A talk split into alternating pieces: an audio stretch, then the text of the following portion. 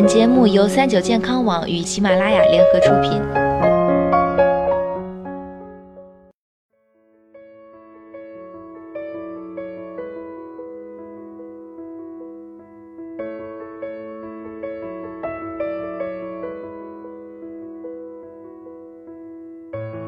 嗨，大家好，欢迎收听今天的健康养生小讲堂，我是主播探探。就快过年了，爱美的你是不是会选择染个头发，从头开始呢？相信很多人都听过，染发剂对人有致癌风险，致癌物涂在了头上会导致大量脱发，或者染发容易皮肤过敏等等。染了头发真的会引发这些后果吗？提到染发对头发的危害啊，因为现在市面上绝大多数的染发剂都是强氧化类型，当美发师使用这些对头发进行上色时，氧化剂会对头发造成严重损害，从而确实会导致发质干枯、毛躁以及打结等情况。这也是美发师在染发结束后经常会用护发素来护理顾客头发的原因，尽量减少头发的损害。而关于染发会导致脱发的说法，其实是没有直接关系的，因为染发剂带来的损伤只停留在头发表面，而脱发的出现往往是头发根部的毛囊出现了问题。人们一般出现脱发的原因主要有两种，一种是休止期脱发，这种情况在二十至五十岁的年龄段来说是比较常见的一种现象，其中诱发这种脱发的原因也有很多，例如压力比较大、营养缺乏、药物影响或者身体疾病影响等。当出现休止期脱发，建议患者到医院皮肤科进行治疗。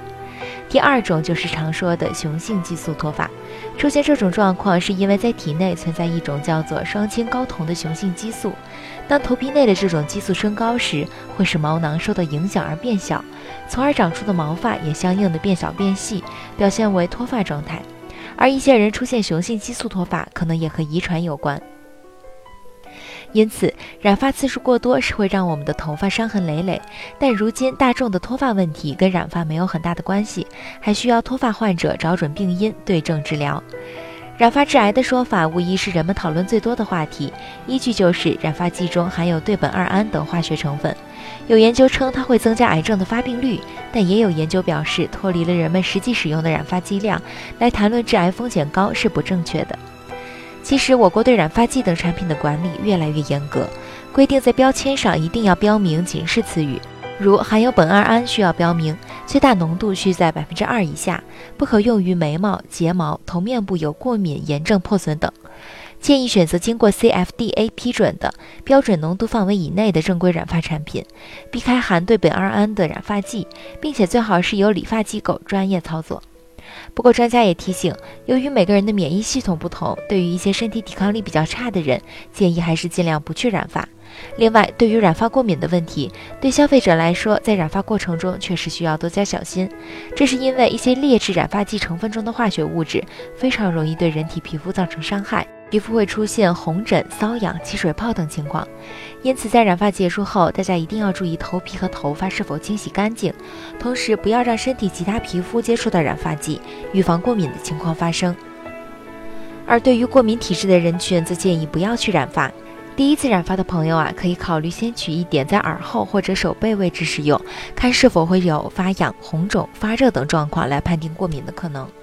有从业十年的发型师说，一般在染发前都会询问顾客是否易过敏体质。如果是敏感体质，他们会先为顾客做过敏测试。但有些顾客嫌测试时间太长，不愿意等，所以一般选择跳过这个环节。久而久之，染发不做过敏测试成为业内的一种习惯。那损伤发质怎么办呢？以下要点大家平时可以注意一下。首先，我们在上色时需严格按照美发师的时间要求，不要上色停留的时间过久，防止染发剂中强性化学刺激物质加重对头皮和发质的损伤。最好建议上色时间能够缩短一点。虽然染发效果会差一点，但对头皮和头发的伤害会比较小。其次，在染发后，大家还可以定期使用护发素对头发进行护理，注意避开头皮哦。好了，今天的节目到这里就要和大家说再见了，我是主播探探，我们下期再见吧。